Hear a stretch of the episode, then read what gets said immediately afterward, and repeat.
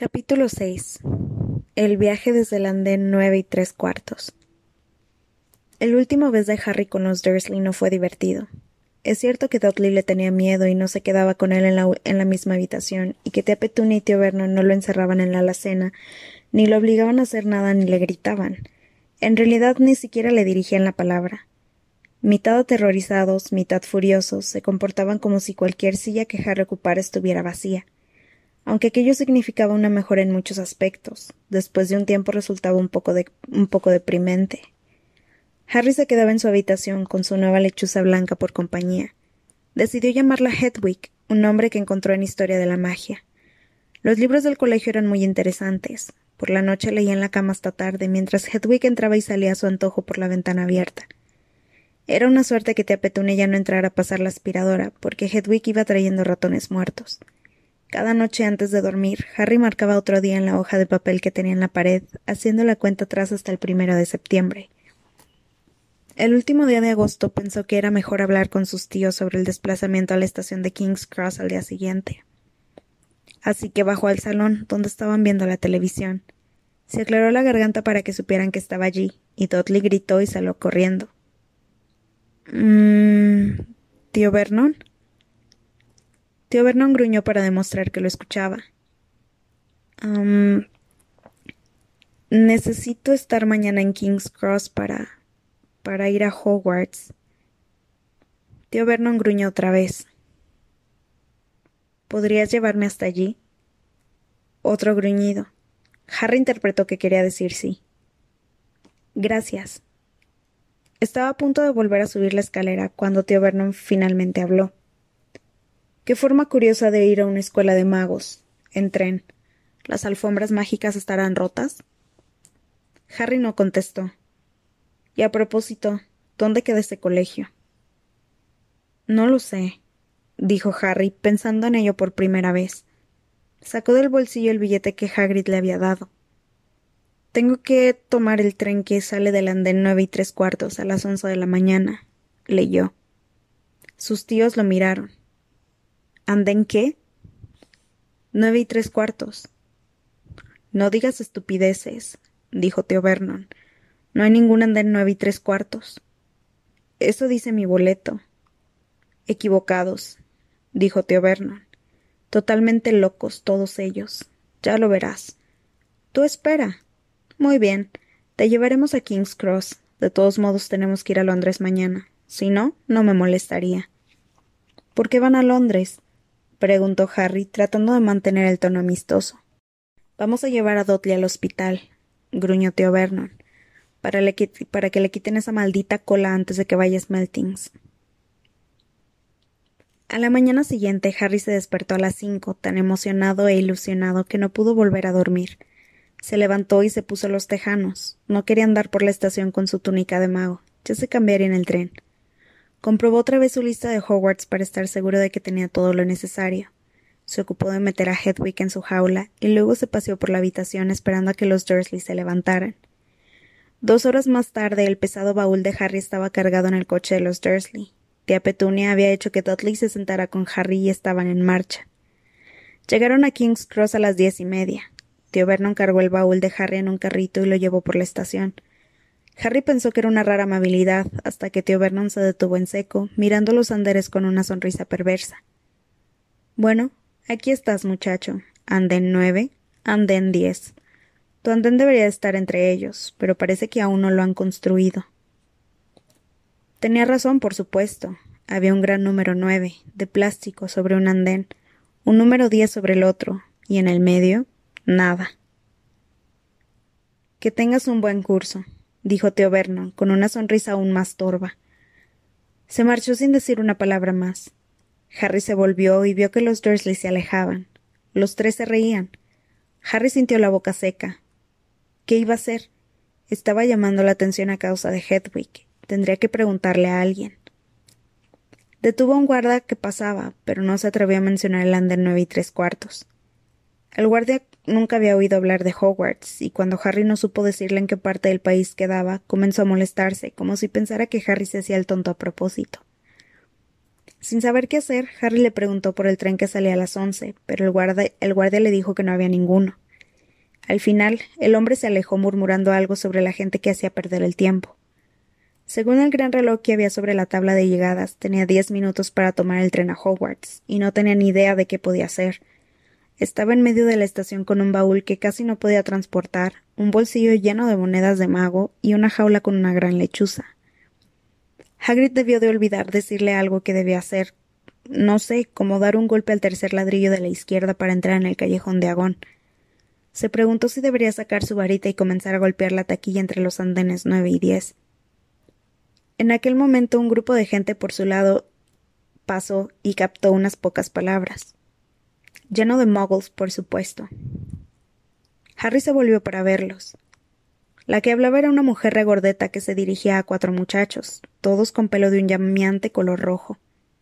Cada uno empujaba un baúl, como Harry, y llevaba un búho. Con el corazón palpitante, Harry empujó el carrito detrás de ellos, se detuvieron y los imitó parándose lo bastante cerca para escuchar lo que decían. ¿Y ahora cuál es el número del andén? Dijo la madre. Nueve y tres cuartos, dijo la voz aguda de una niña también pelirroja que iba de la mano de su madre. Mamá, no puedo ir. No tienes edad suficiente, Ginny. Ahora estate quieta. Muy bien, Percy, tú primero. El que parecía el mayor de los chicos se dirigió hacia los andenes nueve y diez. Harry observaba procurando no parpadear para no perderse nada. Pero justo cuando el muchacho llegó a la división de los dos andenes, un numeroso grupo de turistas pasó frente a él, y cuando se alejaron el muchacho había desaparecido. Fred, eres el siguiente, dijo la mujer regordeta. No soy Fred, soy George, dijo el muchacho. De veras, mujer, puedes llamarte nuestra madre. ¿No te das cuenta de que yo soy George? Lo siento, George, cariño. Estaba bromeando. Soy Fred, dijo el muchacho y se alejó. Debió de pasar porque un segundo más tarde ya no estaba. Pero ¿cómo lo había hecho? Su hermano gemelo fue tras él. El tercer hermano iba rápidamente hacia la taquilla. Estaba casi allí, y luego súbitamente no estaba en ninguna parte.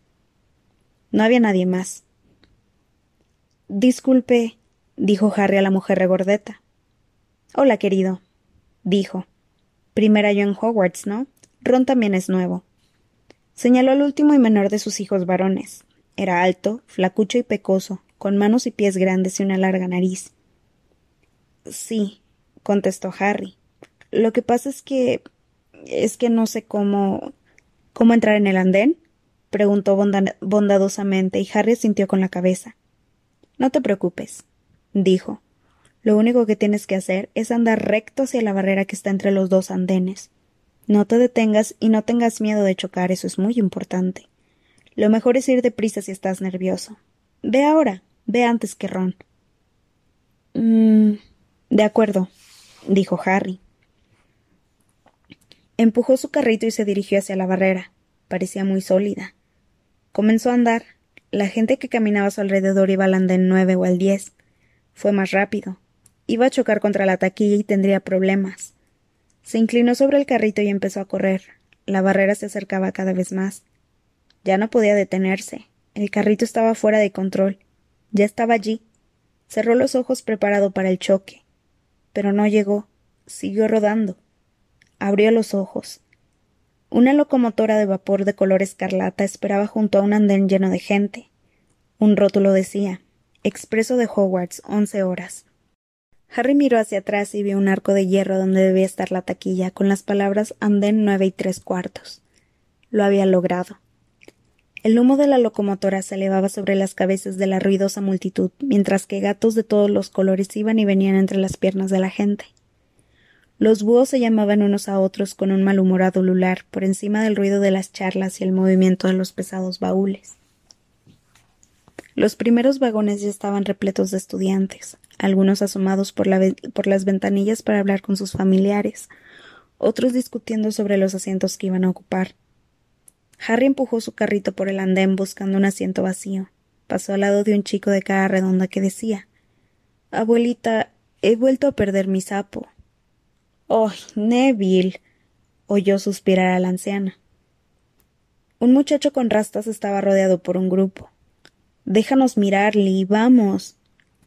El muchacho levantó la tapa de la caja que llevaba en los brazos, y los que lo rodeaban gritaron cuando del interior salió una larga cola peluda. Harry se abrió paso hasta que encontró un compartimiento vacío, cerca del final del tren. Primero metió a Hedwig y luego comenzó a empujar y levantar el baúl hacia la puerta del vagón. Trató de subirlo por los escalones, pero solo pudo levantarlo un poco antes de que se cayera golpeándole un pie. ¿Quieres que te eche una mano? Era uno de los gemelos pelirrojos a los que había seguido a través de la taquilla. Sí, por favor, jadeó Harry. Hey, Fred, ven a ayudar. Con la ayuda de los gemelos, el baúl de Harry finalmente quedó en un rincón del compartimiento. Gracias, dijo Harry apartándose de los ojos, del los ojos el pelo húmedo. ¿Qué es eso? dijo de pronto uno de los gemelos señalando la brillante cicatriz de Harry. Vaya, dijo el gemelo. Tú eres. Es él, aseguró el primero. Eres tú, ¿no? se dirigió a Harry. ¿Quién? preguntó Harry. Harry Potter, respondieron a coro. Oh, él, dijo Harry. Quiero decir, sí, soy yo. Los dos muchachos lo miraron boquiabiertos, y Harry sintió que se ruborizaba. Entonces, para su alivio, una voz llegó a través de la puerta de, de la puerta abierta del compartimiento. Fred, George, ¿están ahí? Ya vamos, mamá, con una última mirada a Harry, los gemelos saltaron del vagón. Harry se sentó al lado de la ventanilla. Desde allí, medio oculto, podía observar a la familia de pelirrojos en el andén y oír lo que decían. La madre acababa de sacar un pañuelo. Ron, tienes algo en la nariz. El menor de los varones trató de esquivarla, pero la madre lo sujetó y comenzó a frotarle la punta de la nariz. Mamá, déjame. Exclamó apartándose. Oh, y el pequeñito Bonnie tiene algo en su naricita, dijo uno de los gemelos. Cállate, dijo Ron. ¿Dónde está Percy? preguntó la madre. Ahí viene. El mayor de los muchachos se acercaba a ellos. Ya se había puesto la ondulante túnica negra de Hogwarts, y Harry vio que en el pecho tenía una insignia dorada y roja con la letra P. No puedo quedarme mucho, mamá, dijo. Estoy delante. Los prefectos tenemos dos compartimientos. Oh. ¿Eres prefecto, Percy? dijo uno de los gemelos con aire de gran sorpresa. Deberías habérnoslo dicho, no teníamos ni idea. Espera, creo que recuerdo que nos dijo algo, intervino el otro gemelo. Una vez. O dos. Un minuto. Todo el verano. Oh, cállense, dijo Percy el prefecto. Y de todos modos, ¿por qué Percy tiene túnica nueva? dijo uno de los gemelos. Porque él es prefecto, dijo afectuosamente la madre. Muy bien, cariño, que tengas un buen año. Envíame un búho cuando llegues. Besó a Percy en la mejilla y el muchacho se fue. Luego se volvió hacia los gemelos. Ahora, ustedes dos. Este año tienen que portarse bien. Si recibo un búho más diciéndome que han hecho estallar un inodoro o hacer estallar un inodoro, nosotros nunca hemos, nunca hemos hecho nada de eso. Pero es una gran idea, mamá. Gracias por la idea. No tiene gracia. Y cuiden de Ron. No te preocupes, el pequeño Wonnie estará seguro con nosotros. Cállate, dijo otra vez Ron. Era casi tan alto como los gemelos y su nariz todavía estaba rosada donde su madre la había frotado. Eh, mamá, ¿a que no adivinas a quién acabamos de ver en el tren? Harry se agachó rápidamente para que no lo descubrieran. ¿Sabes aquel muchacho de pelo negro que estaba cerca de nosotros en la estación? ¿Sabes quién es? ¿Quién? Harry Potter. Harry oyó la voz de la niña. Mamá, ¿puedo subir al tren para verlo? Oh, mamá, por favor. Ya lo viste, Ginny, y además el pobre chico no es un bicho raro al que se va a ver al zoológico. ¿Es él de verdad, Fred? ¿Cómo lo sabes?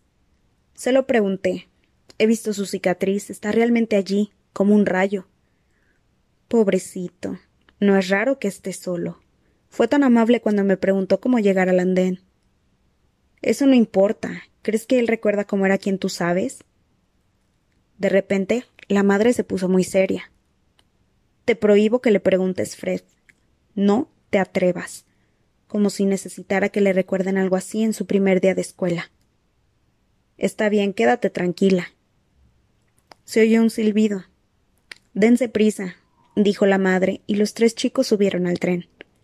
Se asomaron por la ventanilla para que los besara, y su hermanita comenzó a llorar. No llores, Ginny, vamos a enviarte muchos búhos. Y un inodoro de Hogwarts. George. Era broma, mamá. El tren comenzó a moverse. Harry vio a la madre de los muchachos agitando una mano y a la hermanita mitad llorando, mitad riendo, corriendo para seguir al tren hasta que éste comenzó a acelerar. Entonces se quedó saludando. Harry observó a la madre y la hija hasta que desaparecieron cuando el tren giró. Las casas pasaban a toda velocidad por la ventanilla.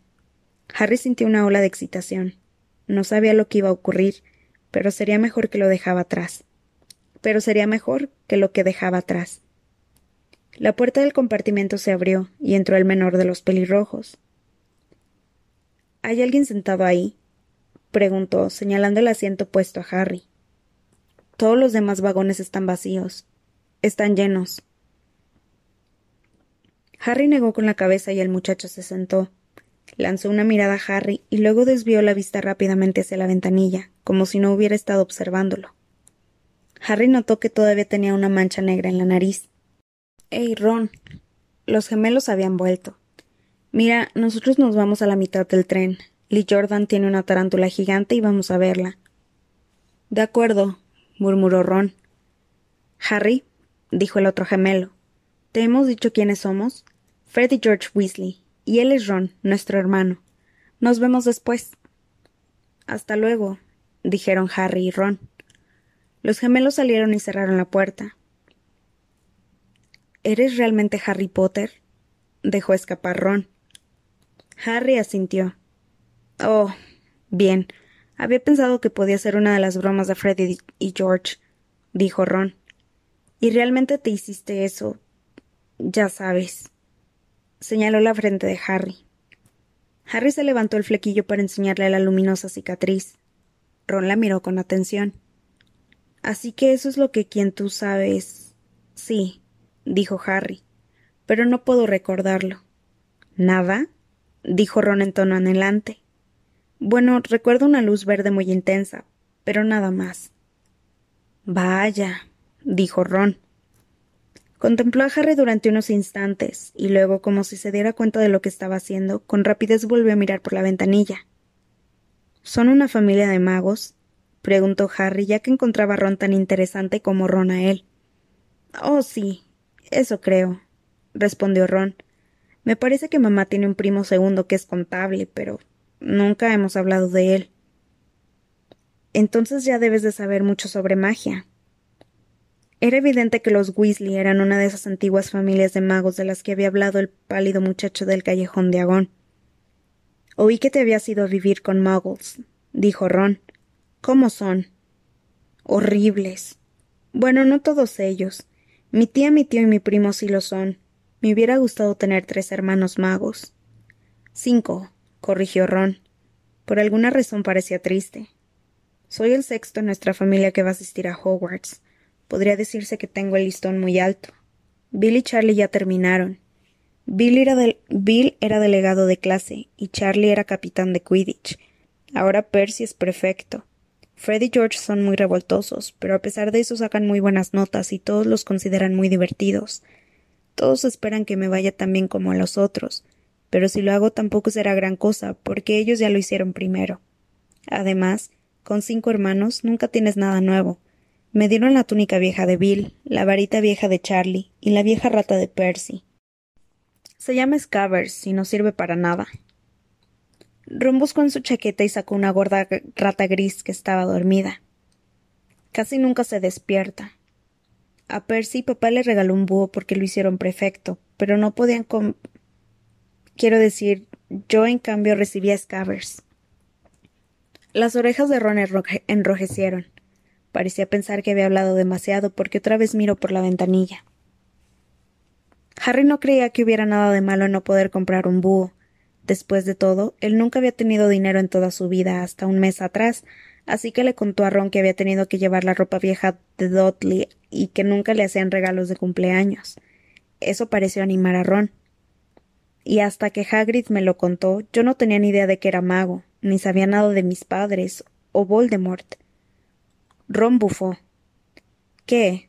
preguntó Harry. Has pronunciado el nombre de quien tú sabes, dijo Ron tan conmocionado como impresionado.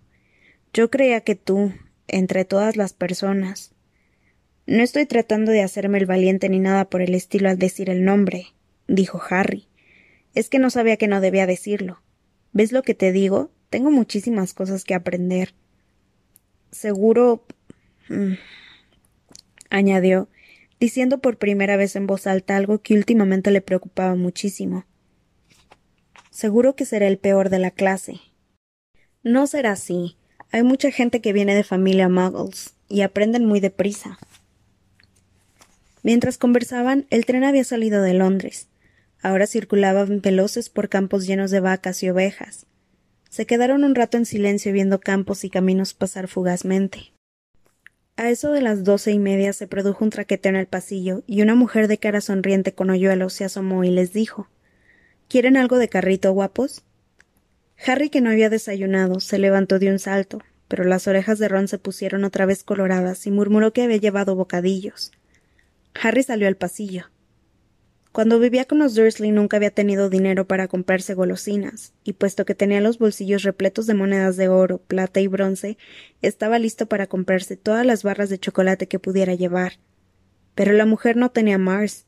En cambio, tenía grajeas Bertibot de todos los sabores, chicles, ranas de chocolate, empanadas de calabaza, pasteles en forma de caldero, varitas de regaliz y muchas otras cosas extrañas que Harry no había visto en su vida. Como no deseaba perderse nada, compró un poco de todo y pagó a la mujer once sickles de plata y siete knots de bronce. Ron miraba asombrado mientras Harry depositaba sus compras sobre un asiento vacío. Tenías hambre, ¿verdad? Mucha, dijo Harry, dando un mordisco a una empanada de calabaza. Ron había sacado un arrugado paquete y lo desenvolvió. Contenía cuatro bocadillos. Separó uno y dijo mi madre siempre se olvida que no me gusta la carne en conserva. Te lo cambio por uno de estos, dijo Harry, alcanzándole un pastel. Sírvete. No te va a gustar. Está seca, dijo Ron. No tiene mucho tiempo, dijo, añadió rápidamente.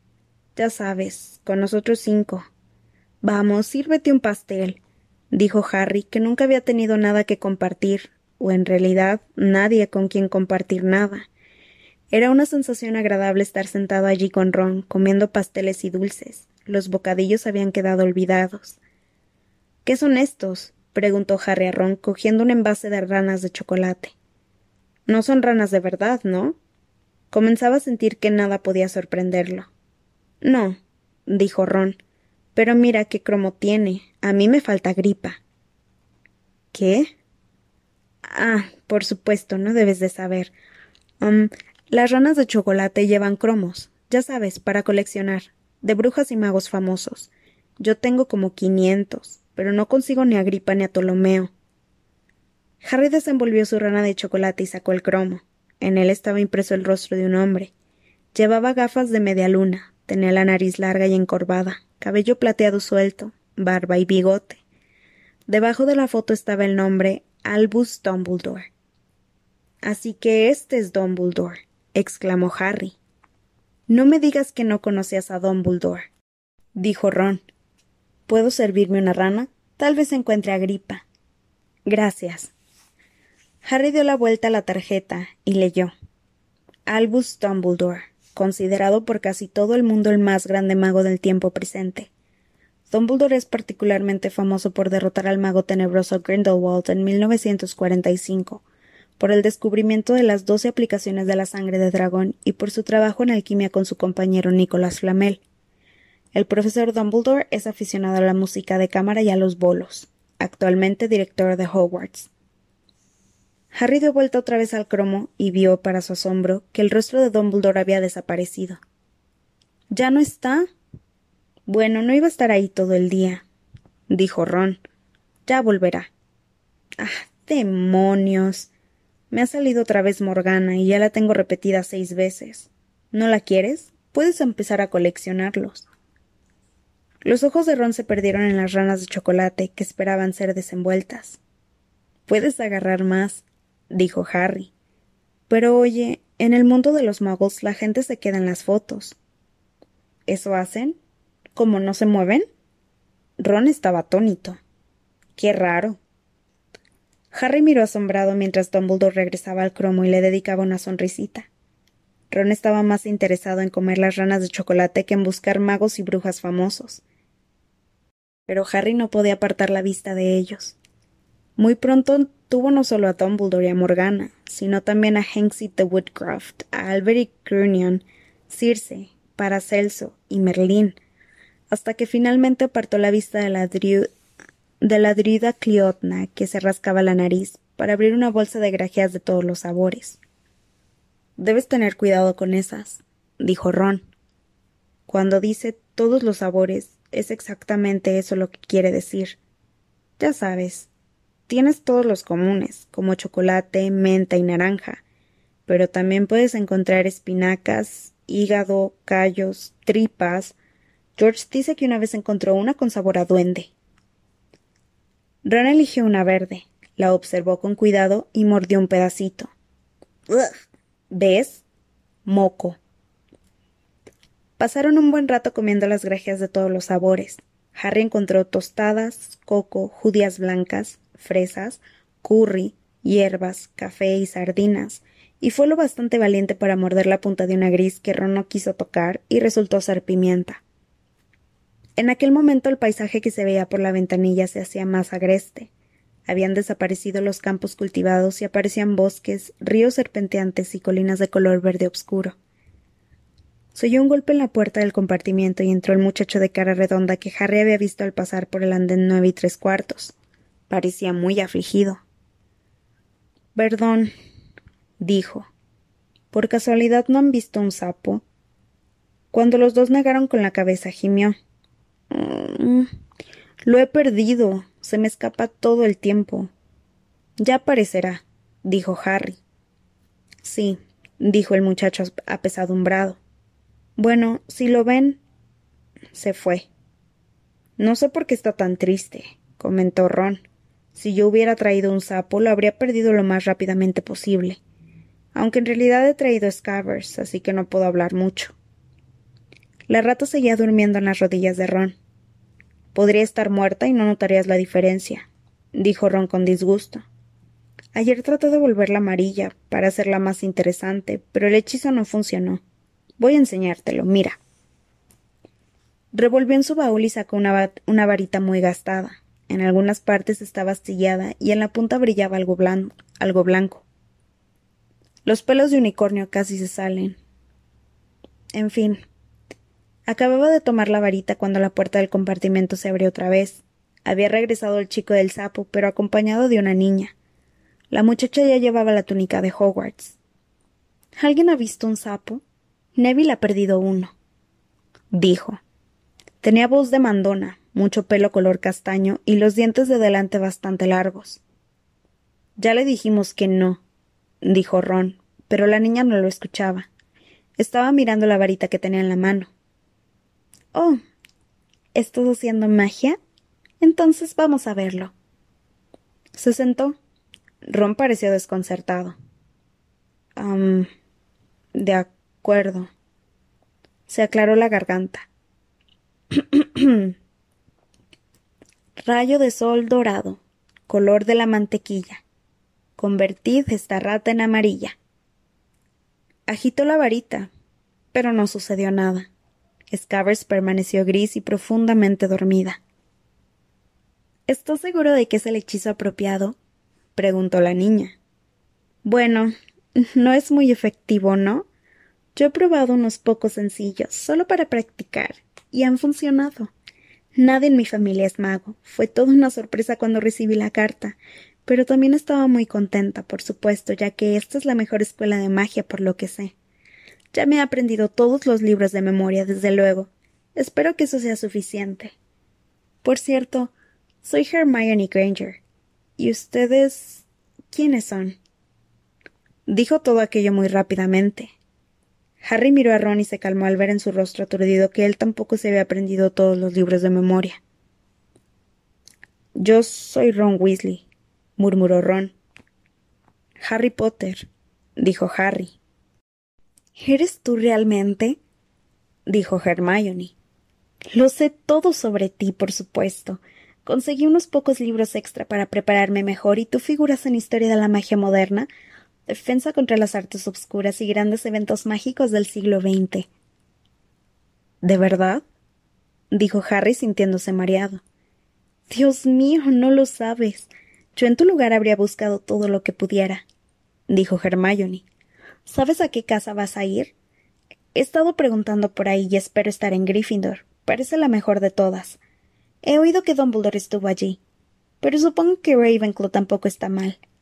De todos modos, es mejor que sigamos buscando el sapo de Neville, y ustedes dos deberían cambiarse ya. Pronto llegaremos a la estación. Y se marchó llevándose al chico sin sapo. Cualquiera que sea la casa que me toque, espero que no esté ella, dijo Ron. Arrojó su varita al baúl. Qué hechizo más estúpido. Me lo dijo George. Seguro que es falso. ¿En qué casa están tus hermanos? Preguntó Harry. Gryffindor, dijo Ron. Otra vez parecía triste. Mamá y papá también estuvieron allí. No sé qué van a decir si yo no estoy ahí. No creo que Ravenclaw esté mal, pero imagina si me ponen en Slytherin. Esa es la casa en la que estaba Vol. Quiero decir, ¿que tú sabes? Ajá, dijo Ron. Se echó hacia atrás en el asiento con aspecto abrumado. ¿Sabes? Me parece que las puntas de los bigotes de Scabbers están un poco más claras, dijo Harry, tratando de apartar la mente de Ron del tema de las casas. Y a propósito, ¿qué hacen ahora tus hermanos mayores? Harry se preguntaba qué hacía un mago una vez que terminaba el colegio.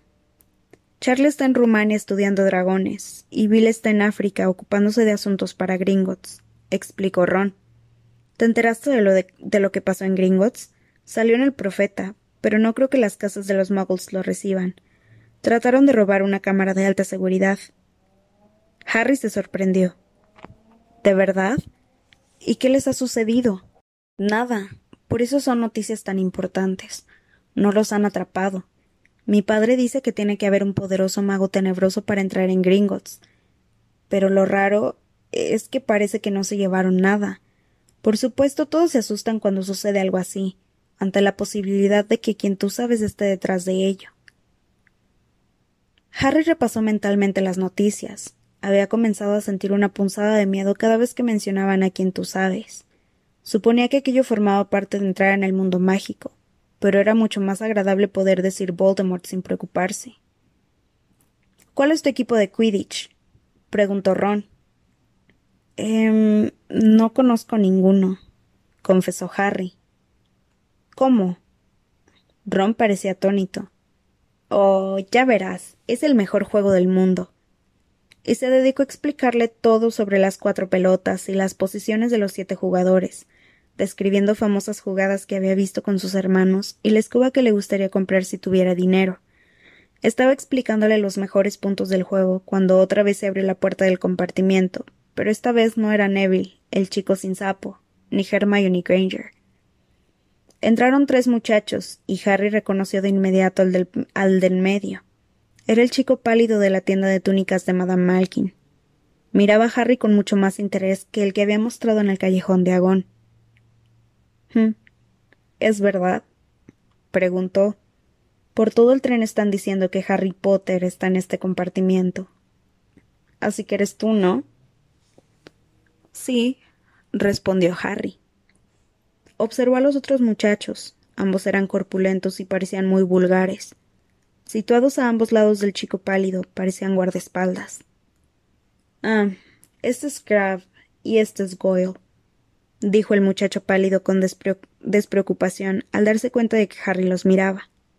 Y mi nombre es Malfoy. Draco Malfoy. Ron dejó escapar una débil tos que podía estar ocultando una risita. Draco Malfoy lo miró. ¿Te parece que mi nombre es divertido, no? No necesito preguntarte quién eres. Mi padre me dijo que todos los Weasley son pelirrojos, con pecas, y tienen más hijos de los que pueden mantener. Se volvió hacia Harry. Muy pronto descubrirás que algunas familias de magos son mucho mejores que otras, Potter. No querrás hacerte amigo de la clase equivocada. Yo puedo ayudarte. Extendió una mano para estrechar la de Harry, pero éste no la tocó.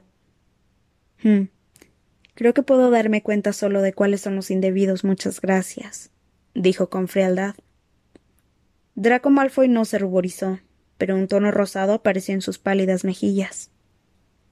Yo tendría cuidado si fueras tú, Potter, si fuera tú, Potter, gruñó. A menos que seas un poco más amable, vas a ir por el mismo camino que tus padres. Ellos tampoco sabían lo que era bueno para ellos. Tú sigue con gentuza como los Weasley y ese Hagrid, y terminarás como ellos. Harry y Ron se levantaron al mismo tiempo. El rostro de Ron estaba tan rojo como su pelo. Repite eso, dijo. Oh. Van a pelear con nosotros, ¿eh? dijo Malfoy. Si no se van ahora mismo, dijo Harry con más valor del que sentía, porque Crabbe y Goyle eran mucho más fuertes que él y Ron. Pero nosotros no tenemos ganas de irnos, ¿no es cierto, muchachos? No hemos comido todo lo que llevábamos y ustedes parece que todavía nos hemos comido todo lo que llevábamos y ustedes parece que todavía tienen. Goyle se inclinó para coger una rana de chocolate del lado de Ron.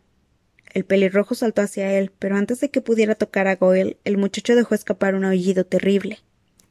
Scavers, la rata colgaba, colgaba del dedo de Goyle con los agudos dientes clavados profundamente en sus nudillos.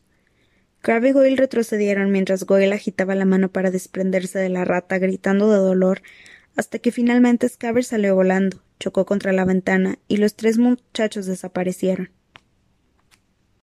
Tal vez pensaron que había más ratas entre las golosinas, o quizá oyeron los pasos, porque un segundo más tarde Hermione Granger volvió a entrar. ¿Qué sucedió? preguntó, mirando las golosinas tiradas por el suelo y a Ron que cogía a Scavers por la cola. Creo que se ha desmayado, dijo Ron a Harry. Miró más de cerca a la rata. No, mm, no puedo creerlo. Se ha vuelto a dormir. Y así era. ¿Conocías ya a Malfoy? Harry le explicó el encuentro en el callejón de Agón. He oído hablar sobre su familia, dijo Ron en tono lúgubre. Son algunos de los primeros que volvieron a nuestro lado después de que quien tú sabes desapareciera. Dijeron que los habían hechizado. Mi padre no se lo cree. Dice que el padre de Malfoy no necesita una excusa para pasearse al lado tenebroso. Se volvió hacia Hermione y la miró fijamente. ¿Podemos ayudarte en algo? Será mejor que se apresuren y se cambien de ropa. Acabo de ir a la locomotora, le he preguntado al conductor y me ha dicho que ya casi estamos llegando. No se estarán peleando, ¿verdad? Van a meterse en líos antes de que lleguemos. Scavers es la que ha estado peleándose, no nosotros, dijo Ron mirándola con rostro severo. ¿Te importaría irte para que podamos cambiarnos? Muy bien. He venido porque fuera están haciendo chiquilladas y corriendo por los pasillos dijo Hermione en tono despectivo. A propósito, tienes algo en la nariz. ¿Te lo han dicho? Está sucia, quítatelo. Ron le lanzó una mirada de furia mientras ella salía. Harry miró por la ventanilla. Estaba obscureciendo. Podía ver montañas y bosques bajo un cielo de un profundo color púrpura. El tren parecía minorar la marcha. Él y Ron se quitaron las camisas y se pusieron las largas túnicas negras. La de Ron era un poco corta para él y se le podían ver los pantalones de gimnasia. Una voz retumbó en el tren. Llegaremos a Hogwarts dentro de cinco minutos. Por favor, dejen su equipaje en el tren. Se lo llevarán aparte al colegio.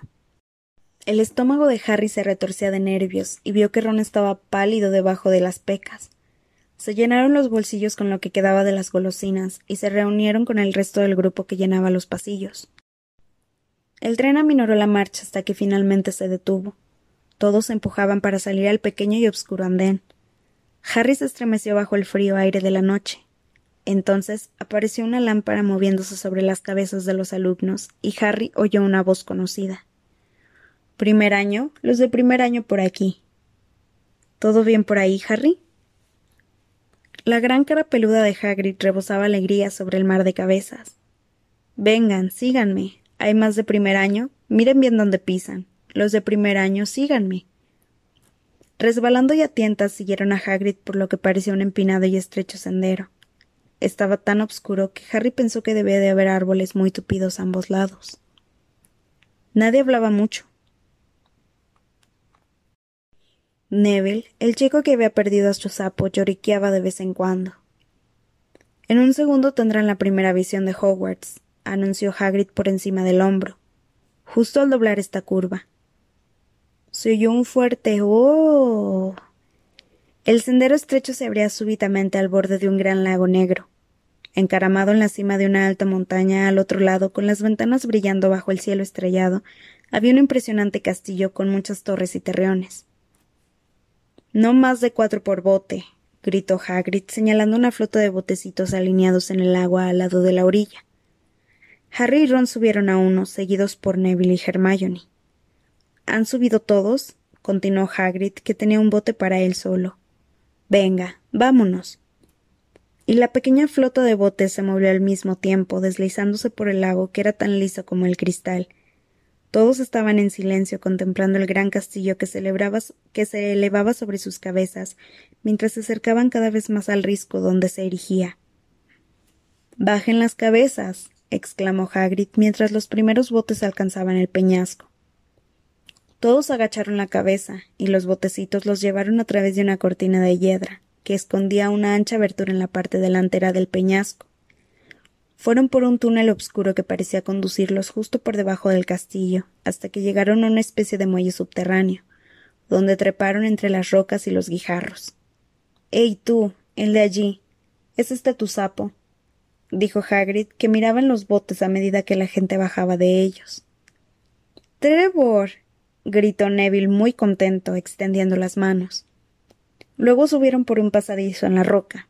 Detrás de la lámpara de Hagrid, saliendo finalmente un césped suave y húmedo a la sombra del castillo. Subieron por uno de los escalones de piedra y se reunieron ante la gran puerta de roble. ¿Están todos aquí? ¿Tú todavía tienes tu sapo? Hagrid levantó un gigantesco puño y llamó tres veces a la puerta del castillo.